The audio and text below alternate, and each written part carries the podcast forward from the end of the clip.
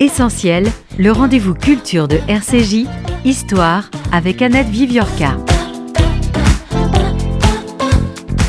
Soudain, au retour de la cérémonie de l'enterrement, le manuscrit a réapparu, jauni, comme un rappel, un signe que nous devions veiller à perpétuer la mémoire de la destruction des Juifs.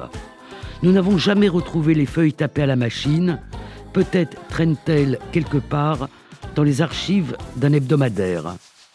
Nous avons emporté le bloc-notes à Paris et l'avons à nouveau oublié pendant dix ans.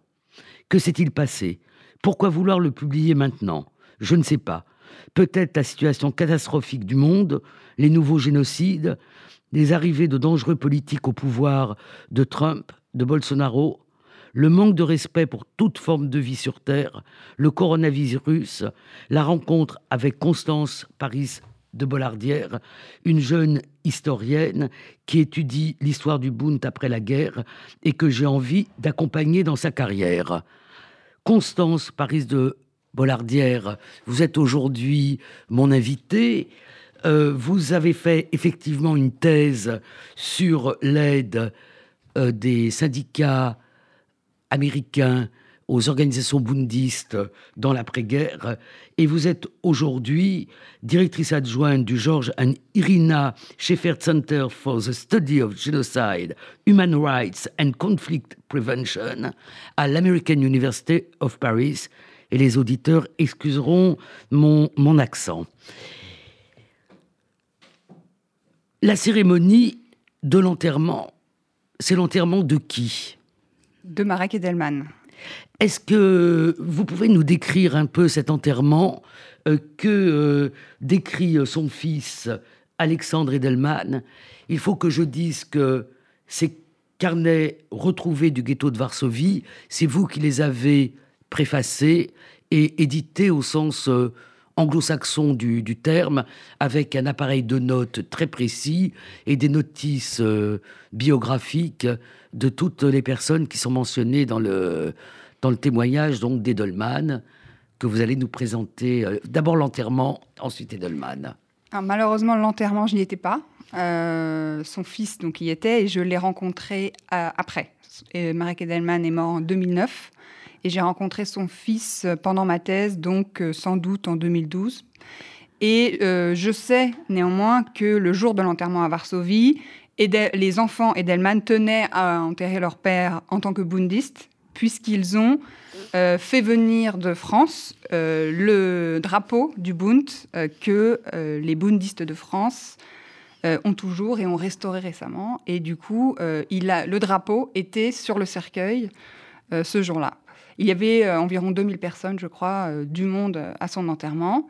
Et ce jour-là, en retournant... et il y a eu aussi une fanfare. Alors ça, je ne sais pas. il y a eu une euh, fanfare, enfin il y a eu de la musique qui a été jouée, et euh, à ce que je sais, euh, le cercueil, enfin l'enterrement, a suivi l'itinéraire mhm. du, ghetto de, Varsovie. Il a enterré dans le dans le cimetière, juif de Varsovie, aux côtés de cénotaphes de combattants du ghetto.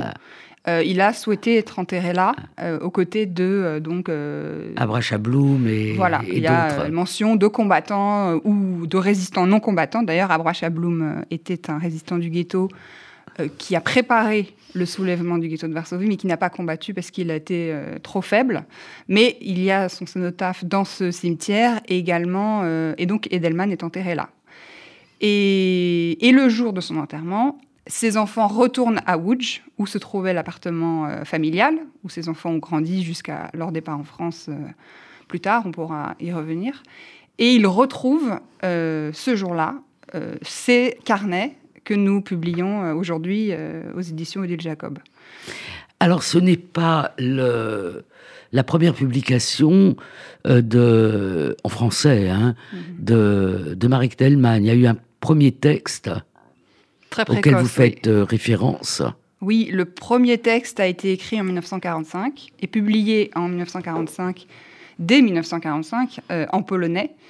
Et c'est un texte qui a été euh, publié par les éditions du Bund en Pologne et republié un an plus tard par les éditions du Bund à New York, donc en anglais, et qui s'appelle, qui a été, dont le titre en, polonais signifie Le ghetto lutte, et qui est un rapport d'une centaine de pages sur la vie dans le ghetto, la résistance et le soulèvement du ghetto de Varsovie.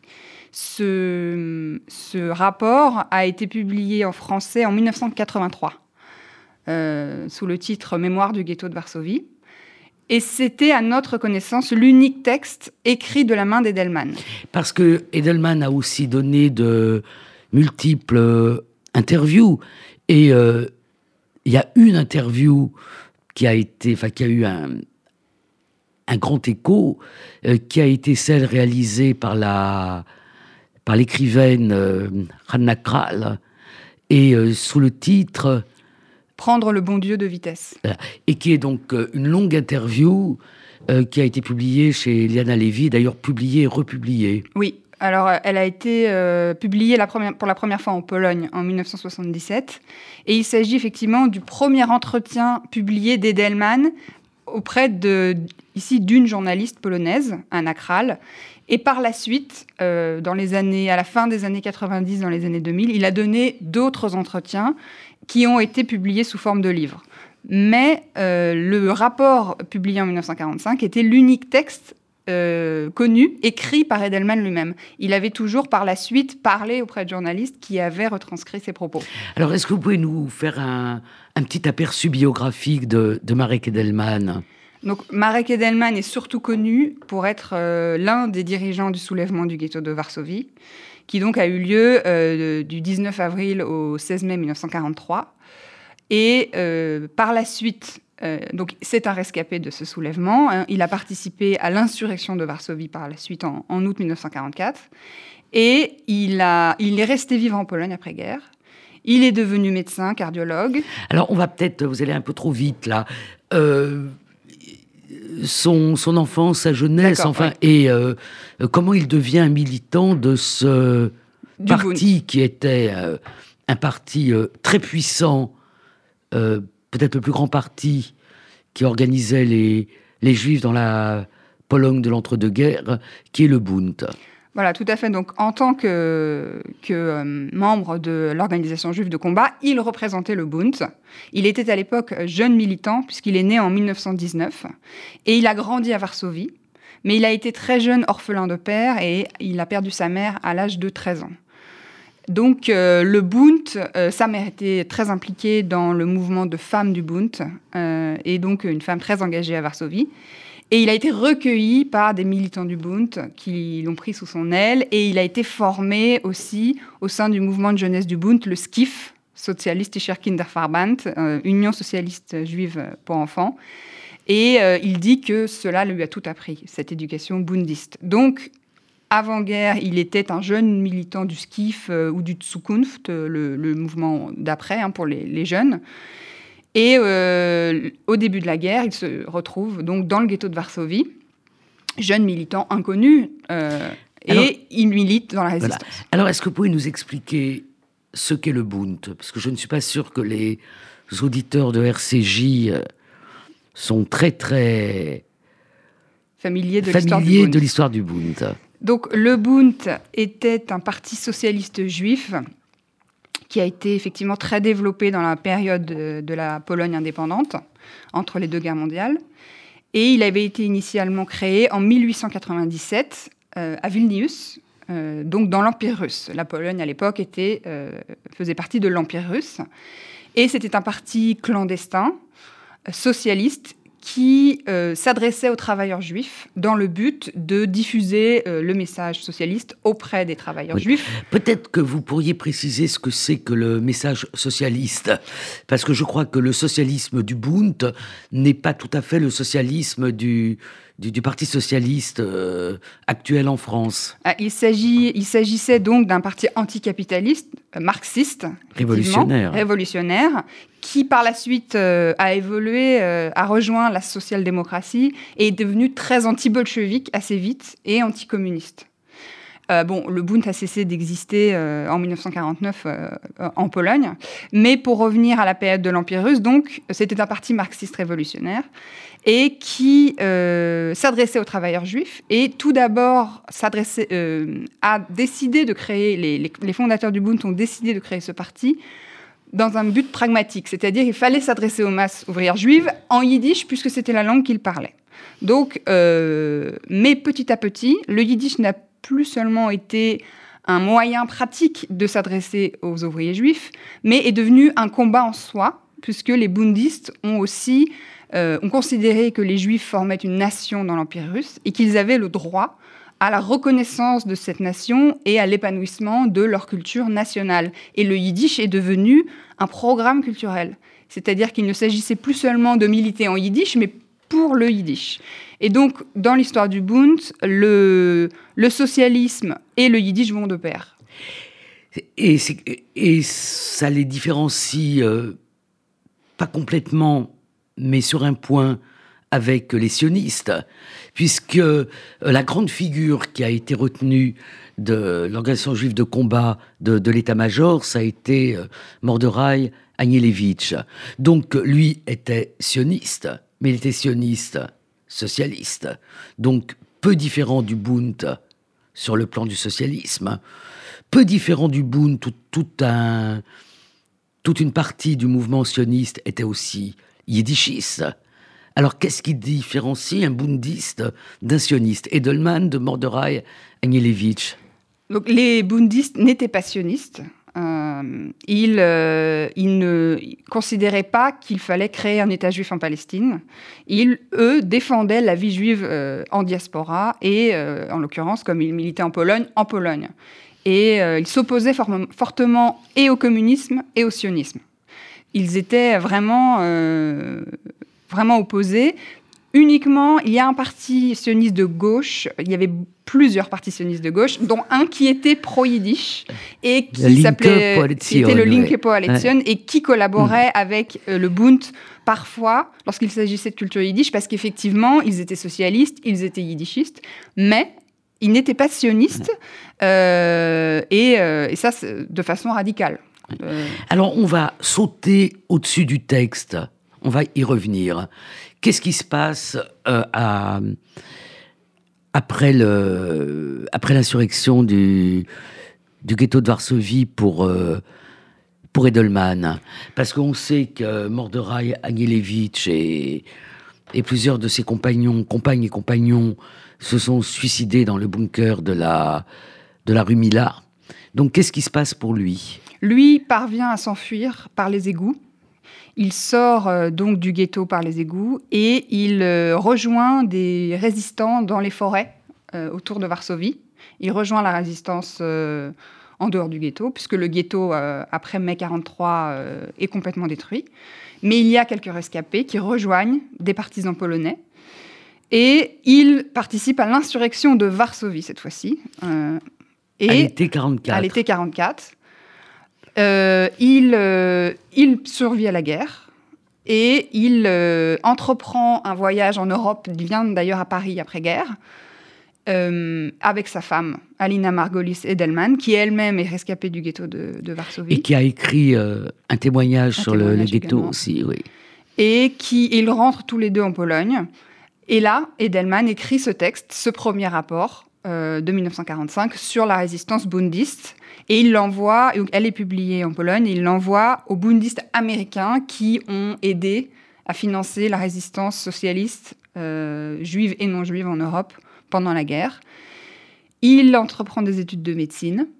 Il devient cardiologue. Il s'installe à Łódź avec sa femme. Et, euh, ça devient un, très grand euh, cardiologue, très, très innovateur. Il y a je pense que c'est Alexandre Edelman, peut-être ou vous, euh, qui expliquait la façon dont il a sauvé un malade en faisant une opération euh, extrêmement audacieuse. Oui, effectivement, il a, été très reconnu euh, dans son domaine en Pologne. Et il en parle dans l'entretien avec Anna Kral que nous avons mentionné. Il parle à la fois du ghetto, du soulèvement, c'est un très beau texte vraiment, et de ses opérations en tant que médecin. Il fait des voilà pour lui, c'est un engagement de toute une vie. La résistance pendant la guerre, l'opposition euh, il n'a pas été, à part dans les années 80 quand il a rejoint Solidarność. Alors, on, va y arriver après. Donc, euh, euh, il reste en Pologne. Il est toujours bundiste. Il manque que les masses juives qui ne sont plus là, mais il se sent toujours bundiste. Et arrive l'épisode de, de 67-68. Alors, qu'est-ce qui se passe à ce moment-là? Donc, il habite à, à avec sa femme et ses deux enfants. Et euh, donc, en 1967, il perd son emploi euh, dans un hôpital de Łódź. Euh, victime de la vague d'antisémitisme de 1967-68, qui commence donc dès 1967, mais se renforce considérablement en, en mars 1968. Et il perd son emploi. Euh, il perd plusieurs emplois pendant cette période et beaucoup de juifs polonais vont, euh, à, cette époque, décider de quitter la Pologne euh, parce qu'ils perdent leur emploi, parce que le climat antisémite est terrible. Et, et le Alexander Edelman, dans son avant-propos, se souvient hein, de cette époque et des discussions infinies avec des proches qui ne savent pas s'il faut rester ou partir. Et y a-t-il un avenir en Pologne pour eux, leurs enfants? Certainement pas, mais voilà, c'est déchirant de partir, donc il y a beaucoup de discussions. Euh, et lui ne part pas. lui ne part pas. Mais. Mais écrit ce texte. Ouais, mais sa femme. Alors, sa femme part euh, quelques années euh, en 71 avec ses deux enfants. Avec les deux enfants. Donc, mais lui reste jusqu'à sa mort en Pologne. Alors, il va récupérer son, son emploi et on, va, on va tracer la fin de sa vie. Après, on reviendra au texte. et donc, il milite aux côtés de Solidarność. Oui. Alors, il retrouve un autre emploi euh, grâce à des soutiens. Il euh, milite à partir de 1980 euh, au mouvement syndical Solidarność, Solidarité. donc pour en contestation au régime communiste en Pologne et il devient petit à petit une figure plus connue en Pologne il, euh, chaque année, se rend euh, devant le monument de 1948 aux héros du ghetto de Varsovie, qui est au centre de Varsovie, euh, maintenant devant le nouveau musée Pauline. Et, non, c'est le nouveau musée Pauline. qui est devant le monument. Mais maintenant, ce monument se trouve en face du musée. Oui, Donatan Rapoport. Voilà. Et, et, il est de plus en plus suivi. plus de gens viennent à ses côtés, hmm. commémorer. Il devient une figure de plus en plus importante avec euh, la libération du régime, la, chute du communisme, euh, encore plus. Il est interviewé par des journalistes. donc ses livres d'interview sortent. Euh, il est interviewé aussi à, la caméra. Et voilà, jusqu'à sa mort en, en 2009. D'après votre introduction et celle d'Alexandre Edelman, il semblerait que les carnets retrouvés, qui ne sont pas complets, hein, comme euh, on l'a vu dans le petit extrait de, l'introduction d'Alexandre Edelman que, que j'ai lu, et qu'il y a peut-être quelque part d'autres euh, carnets. Donc il les aurait écrits à la demande de sa femme, pendant la période où il était euh, au repos forcé, puisqu'il avait été privé de son emploi. C'est ça. il, alors, il le dit à la fin des carnets. Effectivement, ces carnets sont inachevés, mais il finit en disant euh, Pour toi, Alina, ces carnets, je promets d'écrire la suite. Et il n'a pas. Il n'a pas écrit, la, suite. à notre connaissance. Alors, la particularité de ces carnets, euh, c'est qu'il n'est pas question de l'insurrection du, ghetto. Peut-être. Euh, c'était la seconde partie qu'il n'a pas écrit. Alors, vous pointez bien quel est l'intérêt de ce texte qui s'arrête en 42. Oui, alors il s'arrête euh, lors des grandes rafles de l'été 1942.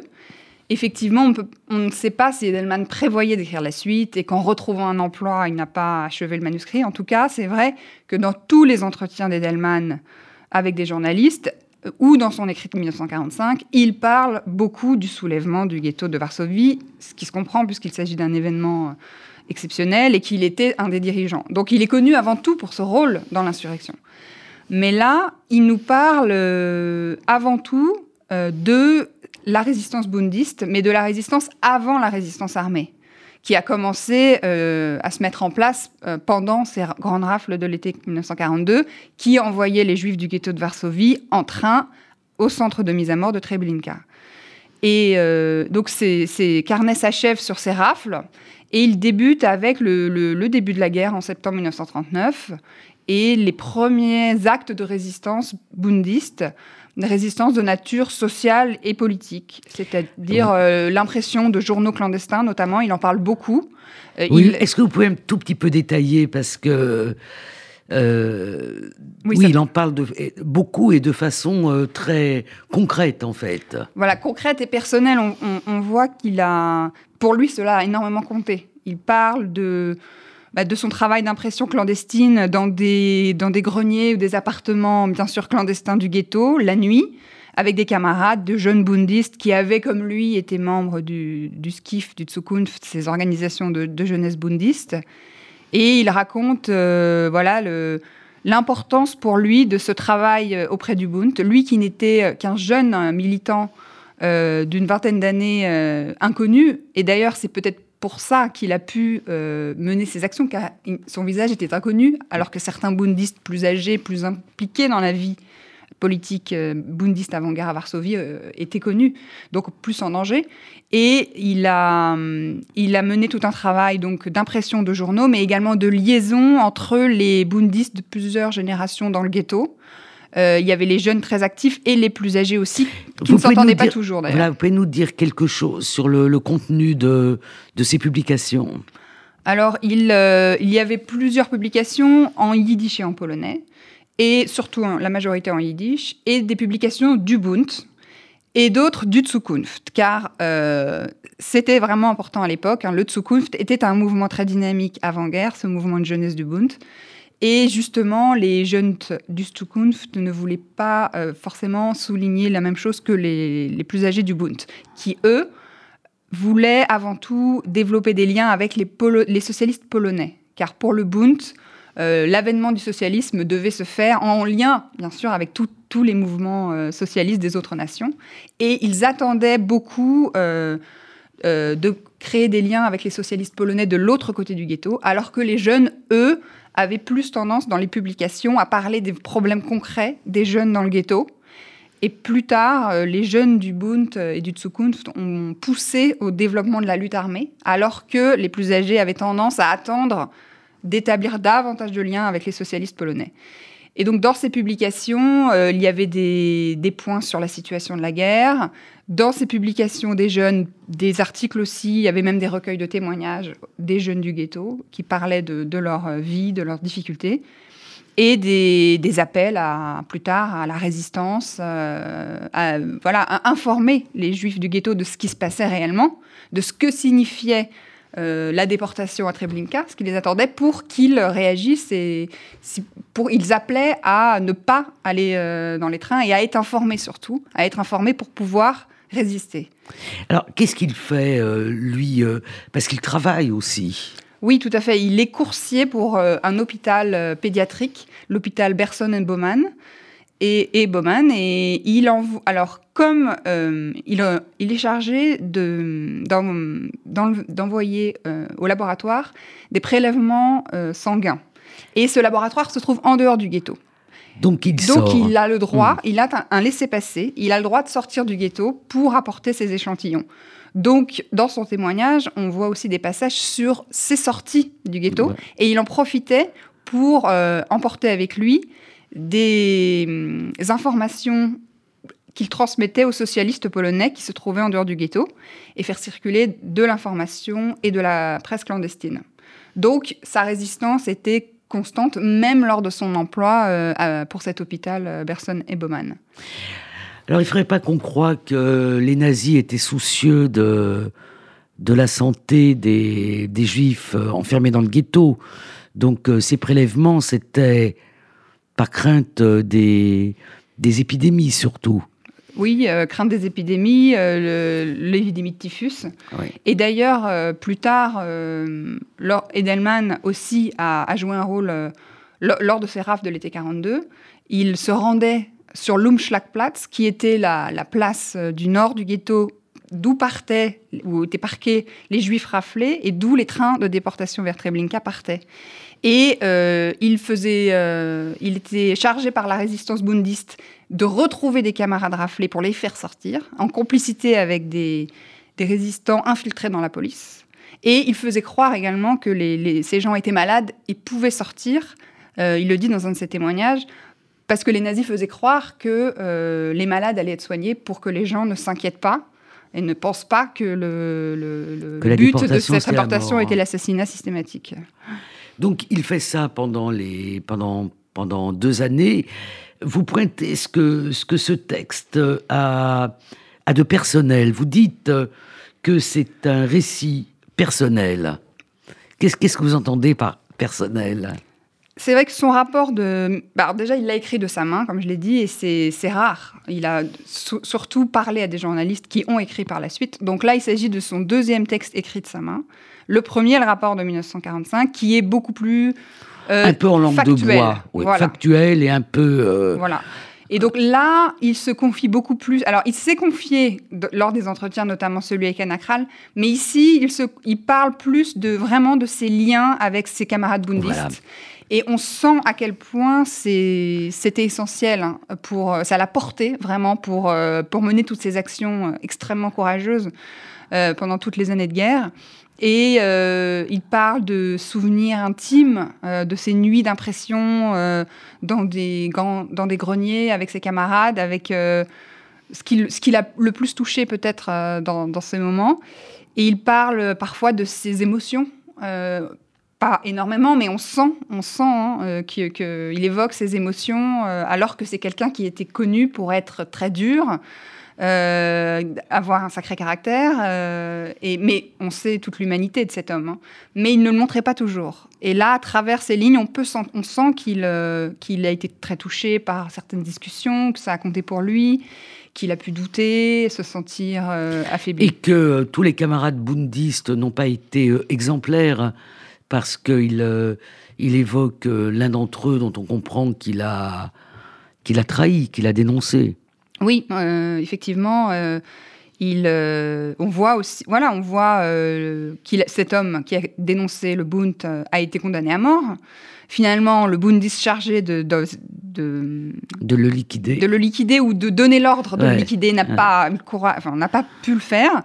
Donc cet homme n'a pas été liquidé, mais on voit bien effectivement la voilà, toute la dureté de ce monde de résistants, euh, effectivement, la peur des trahisons, même si euh, les camarades dont il parle, et dont j'ai donné effectivement les, courtes biographies en fin d'ouvrage, pour ne pas oublier ces personnes qui parfois voilà, ne sont vraiment pas connues, mais ont milité dans, tout ce réseau clandestin, euh, et à quel point ces personnes donc ont, euh, ont, compté pour lui, et même si c'était effectivement parfois un monde de trahison, mais dans l'ensemble, je pense que la, et c'est ce qu'il dit aussi, euh, la proximité dans l'enfance, dans la jeunesse, ils se sont tous formés au Bund, même s'ils ont réussi aussi à recruter dans le ghetto des, personnes plus tard, a été essentiel. et bon, il y a cette trahison, mais c'est surtout, il parle surtout de liens très forts. Hein. Alors vous aviez dit qu'il y avait une sorte de conflit de génération entre les jeunes bouddhistes et, et les plus âgés, euh, les plus âgés attentistes, les plus âgés pensant que l'alliance avec le PPS, avec les socialistes euh, polonais était possible, et euh, les jeunes plus enclins à, à, la lutte armée. Je crois que c'est qu'en octobre 42, c'est après les grandes déportations, que le Bund a, enfin, qu'a été formée l'organisation juive de combat avec le Bund. Pourtant, vous évoquez le, enfin, Marek Edelman évoque le personnel d'Abracha Bloom dont on a parlé. Moi, j'en ai parlé parce que la dernière fois que je suis allé à Varsovie, je ne sais plus quand, il y a quelques années, euh, je suis allé me recueillir sur la tombe de Marek Edelman. D'autant que le fameux drapeau du Bund, euh, qui est euh, à Bagneux, hein, a recouvert le cercueil de mon père, le cercueil d'Henri Minzeles, le cercueil de, de, Jacqueline Gluckstein. Donc ça crée un lien entre ce qui est resté du, Bund à Paris et, Varsovie. Et euh, je me rappelle très bien de la tombe d'Abracha Blum, qui est, je ne sais pas si vous l'avez vu, mais qui occupe un, espace euh, considérable. Donc, qu'est-ce qu'il nous dit de, cet homme? Il a une grande admiration pour Abracha Bloom, qui était un des résistants clés hein, du mouvement bundiste dans le ghetto qui était un peu plus âgé que Edelman, mais qui ne représentait pas non plus la plus ancienne génération et qui, euh, qui a été, euh, voilà, vraiment, qui écrivait des articles pour les journaux clandestins, alors qu'Edelman, lui, les imprimait uniquement, il n'écrivait pas. Et il a organisé la résistance. C'était vraiment une des, euh, une des personnes centrales pour coordonner, coordonner, les activités. Et il a préparé la lutte armée, mais il n'était pas en bonne condition physique. Donc c'est Edelman qui a représenté le Bund auprès de l'organisation juive de combat, qui a été créée euh, en juillet 1942. Mais effectivement, le Bund n'a rejoint l'organisation juive de combat qu'en octobre 1942. Euh, et, donc, Edelman a dirigé ces combats, il a survécu. Et Abracha Bloom s'est réfugié, lui, de l'autre côté euh, du ghetto, et dans une euh, cachée dans un appartement. Il a été dénoncé par la concierge de l'immeuble, et il est mort lorsqu'il essayait de s'enfuir de, de l'immeuble. Donc, mais Marek Edelman dédie son premier ouvrage de 45 à Abracha Bloom, à la mémoire d'Abracha Bloom, pour qui il avait une énorme, une énorme admiration. Qu'est-ce que nous apprend, nous apprennent ces carnets sur la vie dans le ghetto, sur la vie euh, quotidienne, si, si on peut parler de vie mm. quotidienne Ça nous, ça nous parle euh, de vie quotidienne, mais surtout de, de, la résistance dans la vie quotidienne. C'est-à-dire qu'il nous parle vraiment de... Alors comme d'habitude, il reste très modeste. Euh, il parle de de l'aspect quotidien de sa lutte. Euh, de, euh, il se rend d'un endroit à l'autre, il se fait agresser par des nazis, euh, il reste très modeste, mais il se fait à plusieurs reprises complètement tabasser. Hein, il est même obligé de s'arrêter pendant une semaine, il en parle à peine, mais voilà, il parle de la façon dont quotidiennement il doit se cacher. Il échappe à des rafles par miracle, à plusieurs reprises, il échappe à la mort, on le voit dans ses carnets, et de, de ces mille, simples militants, militantes, et comment, comment ils parviennent à obtenir des faux papiers en ayant un contact ici et là avec quelqu'un qui travaille dans un bureau administratif du ghetto. Donc comment la résistance euh, fait partie de la vie quotidienne et qu'on a, ils ont besoin de tous ces liens euh, avec des personnes qui travaillent dans plein de secteurs pour pouvoir, euh, pour pouvoir publier leur presse et diffuser leur message. Et après, mais il n'en parle pas là, mais pour aussi préparer la lutte armée. Et alors il y a l'épisode, enfin l'épisode, il y a juillet 1942 quand euh, commence la liquidation, comme disent les, comme on dit en langue nazie, euh, du, ghetto. Donc là, il décrit un peu ce qui se passe. Alors d'abord, euh, l'organisation du ghetto et le, doyen, enfin, du, du, du, du, Conseil juif, qui est Tcherniakov. Donc il parle un peu de Tcherniakov.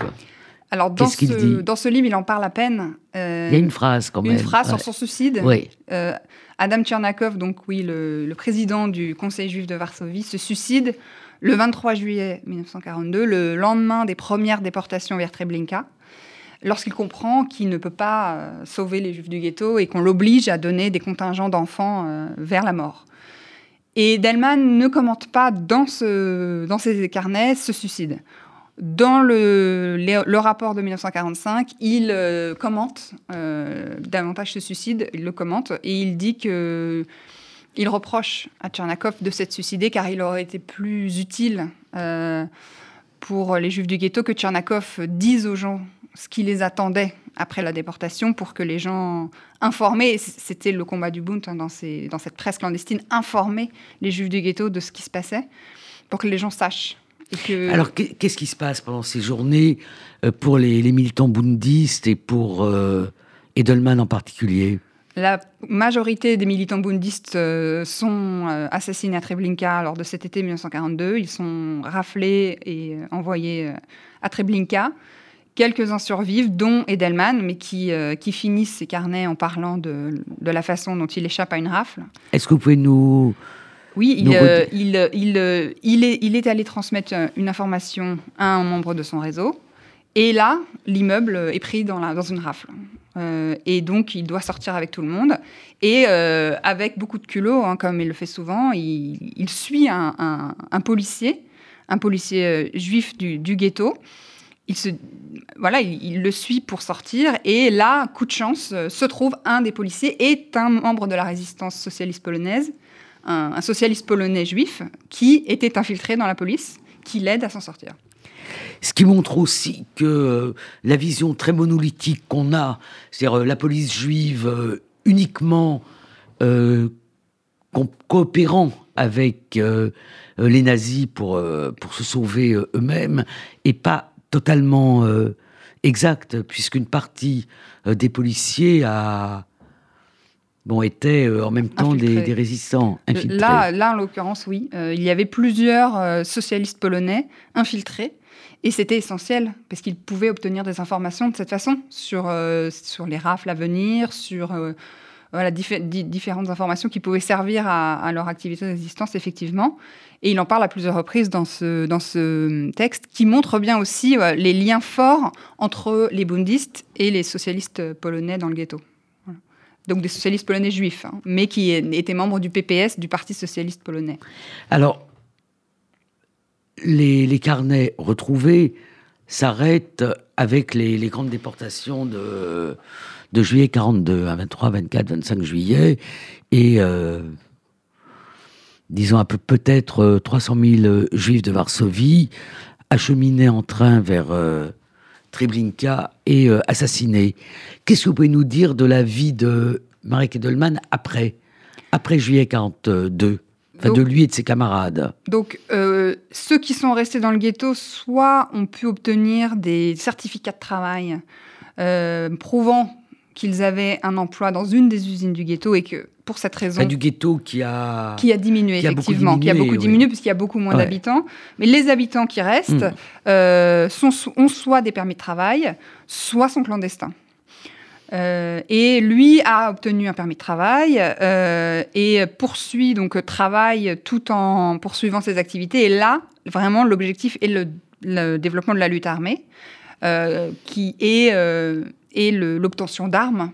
donc, essayer d'établir des liens avec l'autre côté, en dehors du ghetto, le côté appelé côté arien de Varsovie, euh, et, donc, les bundistes envoient des, certains des leurs de l'autre côté pour fortifier les liens avec les socialistes polonais, obtenir des armes en vue euh, du soulèvement. Et euh, une première riposte à des rafles a lieu en janvier 1943. Mais donc les, les, Allemands préparent une rafle et là déjà il y a un début de résistance armée. Mais le, le grand moment hein, de, du, de la résistance armée a lieu à partir du, 19 avril 1943, lorsque les Allemands prévoient de comme vous le dites dans le langage euh, nazi, liquider le ghetto de Varsovie, les, les, les, juifs qui restent encore dans le ghetto, euh, ils ont prévu de, de tous les, déporter et de détruire totalement le ghetto. Et les, résistants de l'organisation juive de combat, donc, qui regroupe des groupes politiques de gauche, dont le Bund. Et en général, d'ailleurs, les mouvements de jeunesse, hein, Chomer Atsaïr, enfin, c'est pas les c'est pas les c'est pas les, les, aînés. Ce sont les jeunes. C'est vraiment les jeunes, oui. Et, euh, et les aînés du Bund euh, dont parle Edelman euh, sont effectivement de l'autre côté et sont plus en, chargés de, de, de, faire des liens avec les Polonais, les socialistes polonais et, et, de trouver des armes. Il faut dire et de votre point de vue, ces liens avec les socialistes polonais ont été réellement établis?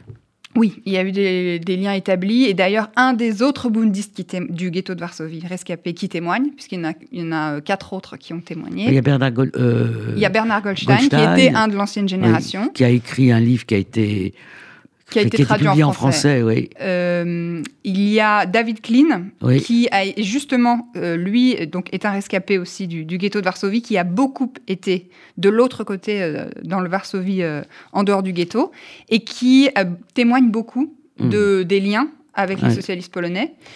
Et il y a également Vlad Kamid, qui, elle, a publié, donc tous sont publiés d'abord en yiddish, hein. hmm. et après, et Edelman, lui, en polonais. Euh, et donc en yiddish et ont été publiés. Et Vlad Kamine euh, n'a pas été traduite en français, mais le dernier qui s'appelle euh, Jacob Selemensky a été traduit en anglais et vient de paraître en français. Donc les quatre autres bundistes du ghetto de Varsovie ont été enfin, traduits. de l'organisation... de l'organisation bundiste. Et la femme de Marek Edelman, Alina Margolis Edelman, qui était bundiste et qui est dans le ghetto, a, également témoigné et ça a été traduit en français également. Alors, quand quand ont été publiés les entretiens avec Anna Kral, ça a fait un peu scandale. Et euh, bon, on a, en dehors des choses publiées, euh, les, les, plus âgés comme moi ont entendu à plusieurs reprises euh, Marek Edelman. Il est venu en France, il euh, conférençait. Et moi, j'avais été frappé par une sorte d'ambivalence. C'est-à-dire que il acceptait volontiers d'être interviewé ça a été le cas notamment, euh, c'est lui qui a fait la, qui a clôturé le, grand colloque que nous avions organisé avec euh, Jean-Charles Chourec en, 2005 à la BNF. Donc d'un côté, il euh, acceptait de témoigner et de l'autre côté, il, ben, il se mettait en colère quand on, on le traitait de héros.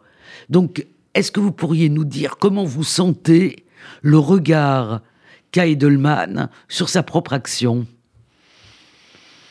Question un peu compliquée. Hein. Hmm. Alors, j'ai pas pu voir l'intégralité de ces entretiens parce que certains sont en polonais et, ne pas traduits.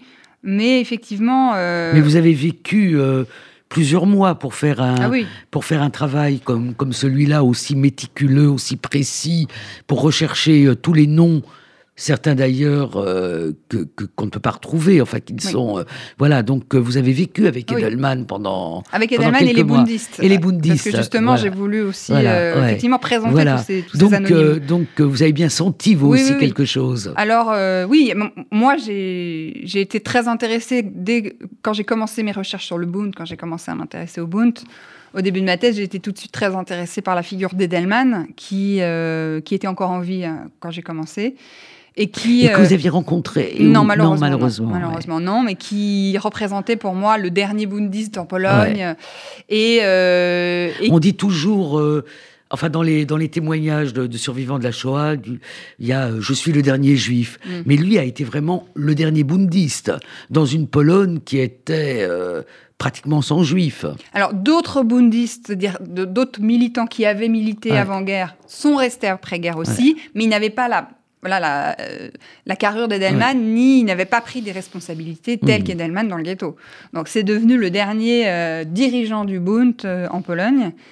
Et, et, donc oui, effectivement, il parlait volontiers, mais il ne mâchait pas ses mots. Et il pouvait s'énerver si effectivement on le traitait de héros. Et le, en, dans les années 70, il a aussi été interviewé et un, un entretien est passé dans, dans un journal français. Et il, il euh, ne se considérait pas comme un héros. Et Mordechai Anilevich non plus. Il a, il, a, il a donné des informations sur Anilevich qui cassaient cette figure du héros. Oui, notamment sur sa mère euh, qui vendait du poisson en, en teintant les, les ouïes des, des poissons pour faire semblant que, les poissons soient, soient, Et puis je crois qu'il y avait une histoire de chandail aussi. Alors, alors oui, alors ça c'est pour lui, je pense, dans son entretien avec Anna Kral, il parle du chandail rouge qu'il portait au lancement du soulèvement.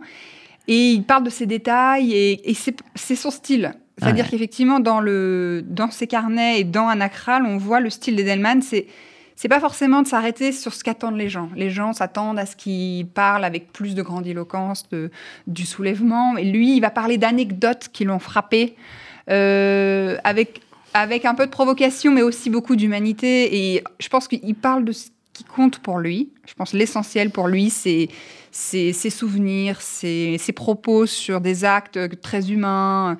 Et il se dit, je pense, les, les gens vont vont prendre ce qu'il y, a, à prendre là-dedans. Moi, je vais parler de ce que je veux. On n'impose rien à Marek Edelman.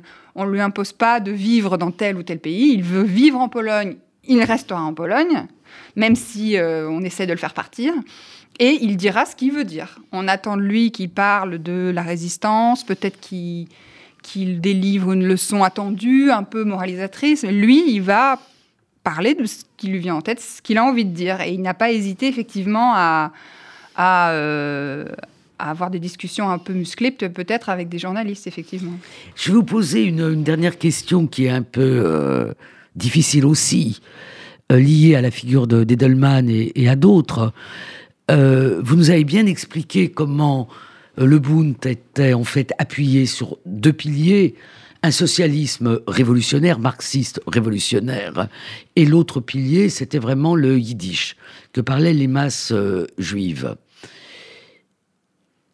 En 45, enfin ça met quelques années euh, de plus pour que la qu'il y ait cette prise de conscience, on peut dire que les masses juives yiddishistes n'existent plus. Les masses juives, d'ailleurs, euh, n'ont jamais enfin, reconstituer ce qu'elles étaient euh, avant la guerre. Donc, à votre avis, qu'est-ce que, quelles sont les valeurs que porte Edelman et qui viennent de cette euh, éducation euh, vraiment enfin, qu'il a vraiment intégrée, qui sont les, les valeurs bundistes? En quoi Edelman peut dire qu'il a continué à être bundiste dans la Pologne d'après 1945 alors, je ne sais pas. Alors, lui a écrit ce rapport pour le Bund, mais je ne sais pas s'il se déclarait bundiste, peut-être. En tout cas, il, euh, a porté des valeurs du Bund qui sont celles de euh, humaniste déjà, parce que dans cette euh, éducation, dans sa jeunesse, il, a, il y avait beaucoup de ces valeurs de vie, collective, fraternité, qu'il a continué toute sa vie à, à porter, puisqu'il a, en tant que médecin, hein, il n'a pas milité politiquement avant Solidarnosc, mais il était opposé au communisme. Ça, c'est très bundiste aussi, hein, de gauche, mais anticommuniste. Et, euh, et, donc, il a porté en tant que médecin ses valeurs de fraternité. Puis, il a milité euh, dans la médecine humanitaire euh, pendant la guerre en ex-Yougoslavie, dans les années 90. Et il a rejoint Solidarnosc. Donc, limité, il a toujours milité contre les régimes qui oppressaient les populations, les minorités. Et, euh, et, il a toujours été contre, contre les puissants. Euh, mais même, il n'a pas eu hésité à critiquer. Euh, il a pu critiquer les, États-Unis pendant la guerre qui n'avaient pas fait assez pour aider les Juifs. Hein. Il critiquait vraiment toutes sortes de, de puissances sans, sans, crainte. Et, mais il n'a pas alors, en Pologne, la culture yiddish euh, dans la Pologne communiste euh, était, euh, voilà, c'était plus du tout ce que c'était dans, l'entre-deux-guerres. Oui, c'est hein. petit à petit éteint, étiolé. Voilà, donc lui n'a pas, son bundisme n'a pas pris la direction du yiddish. Hein. Il parlait polonais avec sa famille, même s'il continuait à être yiddishophone. il y a l'enregistrement d'un discours d'Edelman pour les 100 ans du Bund en yiddish à Paris, un bel enregistrement. Mais euh, ça s'est plus manifesté effectivement à travers des valeurs de, lutte contre, contre l'oppression politique, euh, de fraternité, d'humanitaire, son travail de médecin, euh, de grand humaniste. Mais je serais curieuse de savoir ce qu'il en disait, lui, de ses liens au Bund. Mais, mais je n'ai pas lu dans ses entretiens de propos à ce sujet. Il a aussi euh, veillé de façon euh, très attentive à ce que l'insurrection du ghetto de Varsovie et lui-même ne soient pas instrumentalisés par le, pouvoir euh, communiste. Oui, alors il se rendait effectivement chaque année devant le monument. Alors ce monument, c'est le monument au ghetto dont on connaît la, la face avec euh, le groupe euh, qui ressemble un peu à un tableau de Delacroix, enfin très très réaliste, et euh, sur la face qu'on ne voit pas la déportation des Juifs. Et ce monument a été longtemps le seul monument qui commémorait le, non seulement le ghetto, mais l'existence des, des Juifs à Varsovie. Donc oui, tout à fait. Donc c'était le monument où il se rendait euh, le 19 avril pour commémorer, et euh, parfois euh, au début seul, en famille, puis petit à petit accompagné par des foules toujours plus nombreuses. Et donc c'était sa façon de, commémorer, mais effectivement il se tenait à l'écart des commémorations officielles qui ont pu se développer plus tard. Et aujourd'hui, ses enfants, chaque 19 avril, vont sur la tombe de leur père au cimetière de Varsovie pour euh, prononcer un discours commémoré le 19 avril, mais euh, en marge de la commémoration officielle du gouvernement du, du, du, parti euh, droit et, justice en Pologne. Hmm. Donc là, les enfants Edelman poursuivent Les enfants qui sont des qui sont des, des, des vrais adultes, hein, Ah qui oui, doivent euh, être sûr. à peu près de, De- de ma ils sont nés dans les génération. années 50 Voilà. ouais. et ils habitent en France euh, depuis, euh, oui, depuis le début des années qui est, 70. euh, je crois, directeur de recherche au CNRS. à Alexander Edelman, qui sur- ouais. fait des recherches euh, sur la mucoviscidose, Ouais. et sa fille euh, Anya, qui habite également en France. Et, euh, et donc, ils, ils, vont chaque 19 avril, donc ils poursuivent hein, cette Avec mémoire propre- contestataire. Avec leurs propres enfants. Alors, je pense, je pense. Bon. Euh, Eh ben, merci euh, Constance.